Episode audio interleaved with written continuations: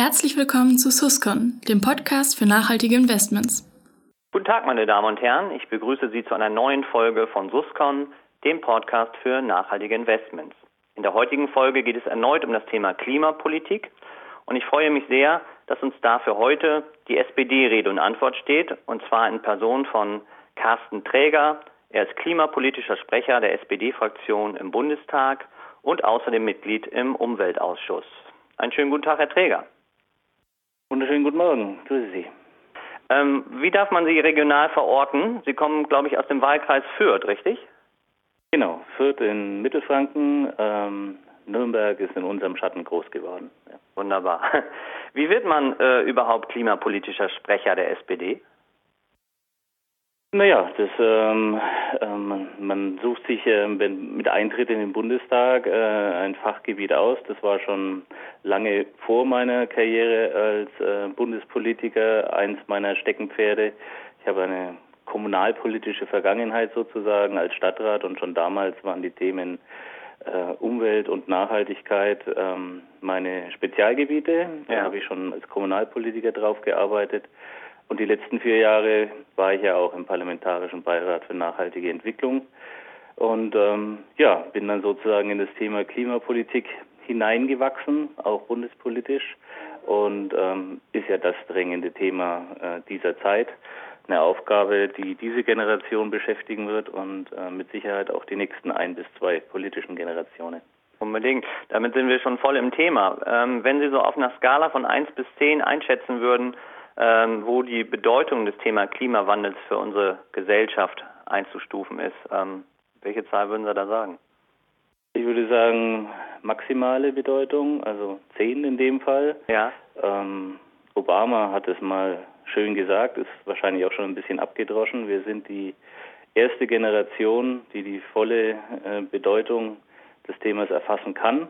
Und wir sind aber auch die letzte Generation, die daran äh, so arbeiten kann, dass wir mit möglichst wenig Folgen ähm, da wieder rauskommen können, beziehungsweise dieses Problem lösen können. Ja. Aber warum steht diese Einschätzung äh, eigentlich im Missverhältnis zu den tatsächlich konkreten Maßnahmen der Politik, also beim Thema Klimawandel? Ja, ist ja, man hat den Eindruck, dass lange Zeit so das Thema unterschätzt wurde. Ist das, ist das richtig? Naja, wir haben mit 2015 schon einen ganz, ganz großen Wurf auf der internationalen Ebene geschafft, ähm, dass sich alle Staaten der Welt äh, verpflichten, äh, den Klimawandel zu bekämpfen und ähm, auch die Folgen gemeinsam äh, abzufedern für die, die am schlimmsten betroffen sind. Das ist schon ja ein historisches Ereignis. Ähm, das möchte ich gar nicht gering schätzen. Mhm. Natürlich hätte man das Thema schon früher anpacken müssen, muss man jetzt aus rückblickend sagen. Ähm, es ist ja auch schon einiges passiert, also das Thema Energiewende in Deutschland bereits im Jahr 2000. Ähm, ja, aber trotzdem läuft uns jetzt mittlerweile die Zeit davon, weil eben nicht alle früh genug und ernsthaft genug an dem Thema gearbeitet haben. Umso wichtiger ist, dass wir jetzt ähm, ambitioniert vorgehen, um dieses Versäumnis wieder einzuholen und ähm, das Schlimmste noch zu verhindern. Ja, drückt sich, drückt sich die Politik aber vielleicht auch äh, ein bisschen vor, äh, davor, unbequeme Entscheidungen zu treffen, wie beispielsweise Tempolimits, Verteuerung von Flügen äh, und dergleichen, weil sie so den Zorn der Wähler fürchtet. Naja, das wäre gelogen, wenn man das äh, leugnen würde, dass man äh, sich gerne für ein bisschen die unangenehmen Entscheidungen vor sich herschiebt. Aber ich möchte schon sagen, dass jetzt alle demokratischen Kräfte in Deutschland äh, sozusagen den Schuss gehört haben und es gerade in diesen Tagen ja ein Feuerwerk von Vorschlägen, was genau. man alles tun kann. Aus allen Parteien auch, Aus, ne? Naja, mit Ausnahme von einer, ja. Ja, okay. ja, aber ja, also ähm, ich glaube, ähm, das zeigt schon, dass jetzt die Handlungsbereitschaft endlich da ist und diesen Rückenwind müssen wir auch unbedingt nützen, denn wie gesagt, ähm, wir werden ja unsere 2020-Ziele, die wir uns selbst gesetzt haben, als Bundesrepublik Deutschland leider verfehlen. Mhm. Ähm, aber auch nicht komplett. Also acht Prozent ist die Lücke, die ist schlimm genug, ist groß genug. Ähm, aber wir haben schon noch die Chance, diese Lücke wieder zu schließen. Wenn es jetzt endlich gelingt, dass wir all die Vorschläge zusammenbinden, mir ist wichtig, dass man da auch äh, mit einem kühlen Kopf rangeht und es mit ähm, einem klaren Plan macht. Und der ist für mich eben dann dieses Klimaschutzgesetz. Das ist erstens äh, bringt es tatsächlich äh, einen Schritt vorwärts und zweitens ist es auch das richtige Instrument, damit wir in Zukunft immer wieder flexibel reagieren können und nachsteuern können, anpassen können. Das ist bei so einer Mega-Aufgabe wie dem Umbau unserer Gesellschaft, glaube ich, genau der richtige Weg. Ja, vielleicht können Sie kurz sagen, was aus Ihrer Sicht die wichtigsten Punkte im Klimaschutzgesetz sind. Ähm, äh, die Umweltministerin stammt ja, kommt ja aus, aus Ihrem Hause, aus der SPD. Mhm. Ähm, ähm, sagen Sie ruhig gerne die, die wichtigsten Punkte, die, die für Sie auch von Bedeutung sind. Also das Klimaschutzgesetz ist eins von mehreren Maßnahmen, die wir anpacken müssen. Also ich möchte es ganz klar einordnen in den weiteren Ausbau der erneuerbaren Energien und auch in das Thema äh, Kohleausstieg, ähm, aber dann eben als Maßnahmenpaket, äh, mit dem wir tatsächlich über die erneuerbaren Energien hinaus äh, dann auch in den anderen Sektoren äh, Fortschritte erzielen werden. Dafür bildet das Klimaschutzgesetz den Rahmen. Ähm, letztlich geht es darum, dass wir endlich ähm, es schaffen, dass wir klare Verantwortungen äh, definieren. Das heißt, ähm, der Verkehrsminister ist dann für CO2-Einsparungen im Verkehrsbereich zuständig, der Landwirt, die Landwirtschaftsministerin in, in der Landwirtschaft, der Bauminister, der Herr Seehofer, dann für den Bereich in Gebäude und äh, Wärme. Ähm, damit wird dann endlich klar, wer ist dafür zuständig, in diesen Sektoren äh, die nötigen Einsparungen zu erzielen. Mhm. Es wird dann ganz klar vorgegeben, unser Fahrplan bis zum Jahr 2030. Du musst dann zum Beispiel im Jahr 2022 so und so viel Einsparungen in deinem Bereich erzielen, im Jahr 2023 ein bisschen mehr.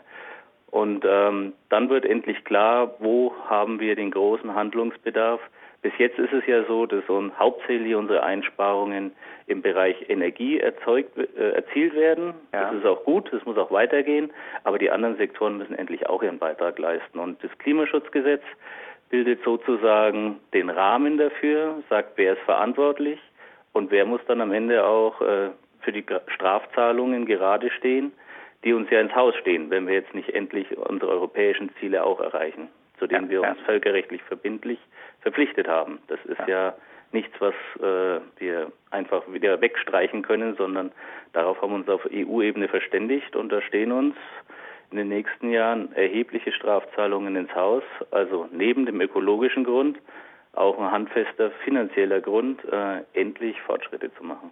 Ja, ja. Es gibt ja auch das Klimakabinett, ähm, das ja jetzt im September, glaube ich, äh, über konkrete Maßnahmen dann entscheiden will. Ähm, ist das zu spät eingesetzt aus Ihrer Sicht, um, um sozusagen das von oben zu koordinieren, weil jeder so sein eigenes Süppchen gekocht hat? Ja, ich glaube, das war tatsächlich zu spät. Ich finde es richtig, dass wir dieses Klimakabinett haben, denn da sitzen tatsächlich die entscheidenden Akteure der Bundesregierung jetzt an dem Tisch und äh, verhandeln genau diese Sachen, was sind die nächsten Maßnahmen, wer muss jetzt welchen Beitrag noch leisten. Also wir haben ja das Klimaschutzgesetz bereits in den Koalitionsvertrag äh, 2019, äh, 2017 bzw. 2018 mit reingeschrieben. Ähm, dann kam aber leider aus den verschiedenen Häusern zu wenig konkrete Vorschläge. Und jetzt ist das Klimakabinett endlich da. Das muss jetzt verlorene Zeit aufholen. Aber es ist der richtige Schritt, ein bisschen zu spät. Ja, ja. ja. Umstritten ist ja gerade in der, ähm, in der Regierung vor allen Dingen die CO2-Bepreisung. Ähm, Sie sind ja, äh, wenn ich das richtig ähm, gelesen habe, ja für eine Steuer, die CDU mehr für nationalen Handel mit Emissionsrechten. Mhm. Ähm, wo, wo glauben Sie, werden Sie sich einigen? Oder wie vielmehr? Also nicht nur wir als Sozialdemokraten, sondern auch die Wissenschaft in all den Gutachten, die jetzt ja in den letzten Monaten auf den Tisch gekommen sind, ähm, aber auch ein Großteil der Wirtschaftsunternehmen drängen uns dazu, äh, die, diesen Weg zu gehen. Ja. Ähm, und äh, von dem Druck der Straße, also die Fridays for Future und andere, brauche ich gar nicht zu reden. Ähm, ich halte es nicht für ein Allheilmittel, den CO2-Preis, aber ich glaube, es ist auf der Hand liegend, dass wenn man klimaschädliches Verhalten ein bisschen teurer macht als klimafreundliches Verhalten, äh, dass es dann dazu kommen wird, dass die Menschen aus einem weiteren Grund sich klimafreundlich verhalten werden. Das liegt einfach auf der Hand. Und wir wollen damit Innovationen und Investitionen anreizen, ein wichtiges Signal geben, eben auch in die, in die Gesellschaft hinein, dass es sich lohnt, um zu satteln und lohnt, in diesem Bereich äh, zu investieren. Also ich erhoffe mir davon, dass wir einen Technologieschub kriegen und auch ein Umdenken der Verbraucher. Ähm, da geht es dann gar nicht so um die ganz konkrete Zahl, wie viel Prozent kann man jetzt damit erreichen, sondern es geht darum, dass wir diesen diesen Umschwung schaffen, dass klimafreundliches Verhalten endlich rauskommt aus den Sonntagsreden und endlich in, in eine neue gesellschaftliche Dynamik mündet.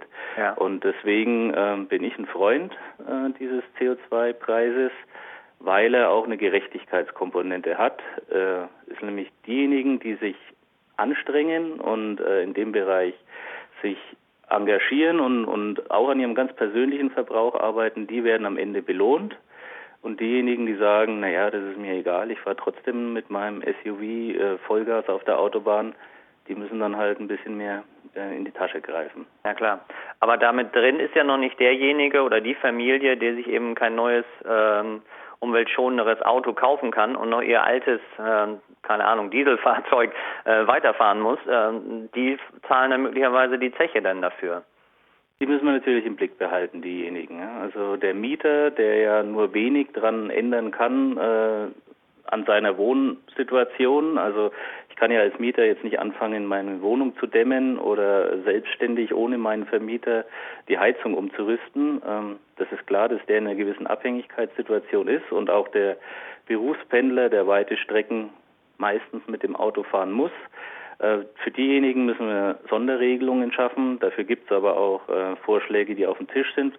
Und genau deswegen dauert es ja auch noch, ähm, weil genau diese Ausnahmeregelungen ähm, verhandelt werden müssen. Ähm, also wir stecken jetzt in der Zielgerade genau in diesen Detailfragen und das wird hoffentlich das Klimakabinett, so ist der Plan, am 20. September dann äh, ausdiskutiert haben und den Regierungsvorschlag vorlegen. Ja. Danach sind dann wir als Parlament dran und sagen, jawohl, das ist ein guter Vorschlag oder wir müssen an der einen oder anderen Stelle noch nachbessern. Und da werden wir als Sozialdemokraten immer die Menschen im Blick haben, die ähm, sozusagen nicht mit dem großen Geldbeutel ausgestattet sind und äh, in diesen Zwängen leben. Ja. das ist ein hehres Ziel, aber ist es nicht gerade ein Dilemma ähm, äh, der Sozialdemokratie, sagen, sie wollen was verändern? Ich denke jetzt auch an den Kohleausstieg, aber es muss natürlich, es sollte sozial fair sein. Äh, da haben sie es äh, schwerer als andere. Ja, das stimmt schon, ähm, aber da will ich nicht rumjammern, sondern das ist eine Herausforderung, der wir uns stellen müssen. Ähm, Sie haben schon recht, mit dem Kohleausstieg, da tun sich Grüne und FDP leicht zu sagen, wir müssen raus aus der Kohle. Für Sozialdemokraten ist das äh, ein großer, großer Schritt. Ja. Das ist unsere Geschichte, das sind unsere Leute, die in den Gruben gearbeitet haben und auch äh, in den anderen in der Zulieferindustrie. Deswegen haben wir uns da lange Zeit auch schwer getan, ähm, diesen Schritt zu gehen. Aber jetzt ähm, haben wir die Ergebnisse der Kohlekommission. Das ist ein guter Kompromiss, auf den wir uns alle verständigen können und wir stehen zu diesem Kompromiss und wir wollen den möglichst eins zu eins umsetzen und ähm, da kann man sich auf die SPD verlassen. Ja. Wo sehen Sie generell Gemeinsamkeiten mit anderen Parteien? Also dies, ähm, die jetzige Konstellation ist ja nicht in Stein gemeißelt. Ähm, wo sehen Sie da besonders äh, viele Überschneidungen möglicherweise? Ja, also ich möchte eine Lanze brechen für unseren Koalitionspartner. Der hat sich jetzt auf oh. den Weg gemacht. Ja, ja. Ähm, ich nehme wahr, dass da jetzt viele Vorschläge kommen. Ähm, allerdings äh, nicht für alle Akteure in dem Spiel. Also es gibt da leider auch einzelne Personen, die an wichtigen Schaltstellen sitzen, die dann auch mit beiden Füßen auf der Bremse stehen. Mhm. Aber meine Haltung ist, äh, wir versuchen das jetzt. Äh, wir müssen es jetzt in dieser zweiten Jahreshälfte auf den Weg kriegen, dass wir ein ambitioniertes äh, Klimaschutzgesetz kriegen. Wir müssen dieses Kohleausstiegsgesetz jetzt ähm, tatsächlich als Gesetz verankern, den Kompromiss äh, in Gesetzestexte gießen.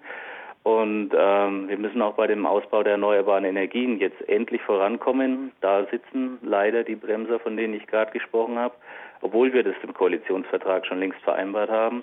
Also wenn das gelingt, dann glaube ich, äh, äh, ist das eine Basis für eine weitere Zusammenarbeit. Wenn es nicht gelingt, dann muss man, glaube ich, am Jahresende, wenn die SPD ihre Halbzeitbilanz zieht, sagen, ähm, es macht auch keinen Sinn mehr, da noch weiter äh, dran rumzuwursteln. Ja. Also jetzt kommen die Wochen der Entscheidung und okay.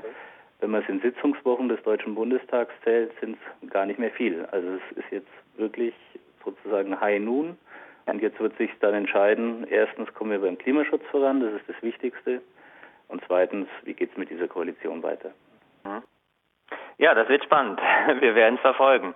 Ähm, ein Ziel ist ja auch, dass Sie haben 65 Prozent der erneu erneuerbaren Energien äh, bis 2030 sollen gesetzlich verankert werden. Ähm, wie realistisch ist das Ziel? Ja, wie gesagt, da ähm, hakt äh, und knirscht koalitionsintern. Wir wären da gerne schon weiter. Ähm, aber auch da will ich noch nicht ähm, den Kopf in den Sand stecken und sagen, das wird uns nicht mehr gelingen, sondern äh, wir haben äh, vorgesehen im Koalitionsvertrag, dass wir über Sonderausschreibungen die Lücke schließen wollen. Und wir brauchen äh, dann eben jetzt auch endlich solche Maßnahmen, dass wir das, den Mieterstrom ins Laufen kriegen. Meiner Meinung nach müssen wir den Deckel von Photovoltaik äh, wegbekommen. Und am mir persönlich am liebsten als betroffener Bayer äh, wäre auch, wenn wir die, wenn wir die 10H-Regel äh, bei Windkraft wieder wegbekommen würden, denn das ist das große Hemmnis, dass wir beim Ausbau der Windenergie in Süddeutschland nicht wirklich von der Stelle kommen. Ja, ja. Und ich hey. bin da noch guter Dinge. Ähm, der Herr Söder lässt ja jetzt als neuer Ministerpräsident in Bayern ganz neue Töne hören. Äh, das da, wenn wenn das so interpretieren will, dass er die Hand ausstreckt, dann ergreife ich die gerne. Aber wir müssen dann am Ende nicht nur reden, sondern eben uns auch an den Taten messen lassen. Und ähm, das muss jetzt in den nächsten Wochen passieren. Hm. Okay. Ähm, glauben Sie generell, dass Deutschland die Klimaziele 2030 noch erreichen kann? Ja, das glaube ich schon. Also wir haben, wie ich gerade schon gesagt habe, jetzt einen großen Rückhalt in der Bevölkerung dafür, für das ganze Thema Umwelt- und Klimaschutz. Das hat ja auch das Volksbegehren Rettet die Bienen gezeigt, ja. mit einem phänomenalen Ergebnis. Das zeigen die fast wöchentlichen Massendemonstrationen der jungen Leute. Ich nehme das auch aus der Wirtschaft wahr, dass da ganz viel äh, Energie drinnen ist, ganz viele neue Energie, äh, Ideen. Ähm, Thema Wasserstoff äh, zum Beispiel, da sind aber auch andere Innovationen, die eigentlich alle nur noch auf die Signale aus der Politik warten, dass wir es wirklich ernst meinen mit diesem neuen, mit diesem neuen Dynamik. Also ich glaube, da kann man wirklich was entfesseln. Und dann habe ich noch gar nicht im Blick, dass wir dann auch wieder Spitzenreiter in einer Exporttechnologie werden, was das riesige volkswirtschaftliche Chancen auch für uns drinnen stecken. Ähm, wir haben da so ein bisschen unsere Vorreiterrolle verloren, aber eigentlich haben wir hervorragende Ausgangsbedingungen, diese Vorreiterrolle wieder zurückzuerobern, wenn denn endlich alle an einem Strang ziehen und an diesen Rahmenbedingungen ernsthaft arbeiten. Also ich bin da keineswegs hoffnungslos, sondern ähm, guter Dinge, dass wir das schaffen können, wenn denn endlich der Wille da ist. Ja. Wir beschäftigen uns hier ja auch mit nachhaltigen Investments. Ähm, wäre es eine Lösung, also ein kleiner Schritt zumindest, auch zu sagen, ähm, dass grüne Finanzanlagen äh, staatlich gefördert sind? Ja. Vorausgesetzt, Sie können nachweisen, dass Sie, dass Sie wirklich äh, ähm, halt nachhaltig orientiert anlegen. Ja, das glaube ich schon. Also für all die Investitionen, die wir jetzt dann brauchen, allein in dem Verkehrssektor, Stichwort Deutsche Bahn oder auch Stichwort Ausbau der Infrastruktur für E-Mobilität oder von mir aus auch Wasserstoff. Ähm, da ist ein riesiger äh, Bedarf an, an, Finanzmitteln da und ähm, warum nicht auch mal sowas wie grüne Staatsanleihen sozusagen auflegen oder ähm, nachhaltige Investments unterstützen. Also wir allein mit öffentlichen Mitteln werden das nicht stemmen können, sondern es kommt darauf an, äh, dass wir da auch äh, privates Geld mobilisieren können. Und da Ja. bin ich absolut der Meinung, dass wir da, dass da eine große Chance und vielleicht sogar die einzige Chance liegen, dass wir es noch schaffen können. Wunderbar, Herr Träger. In diesem Sinne ein gutes Schlusswort. Ich Ja, bedanke mich ähm, für Ihre Bereitschaft, hier Rede und Antwort zu stehen.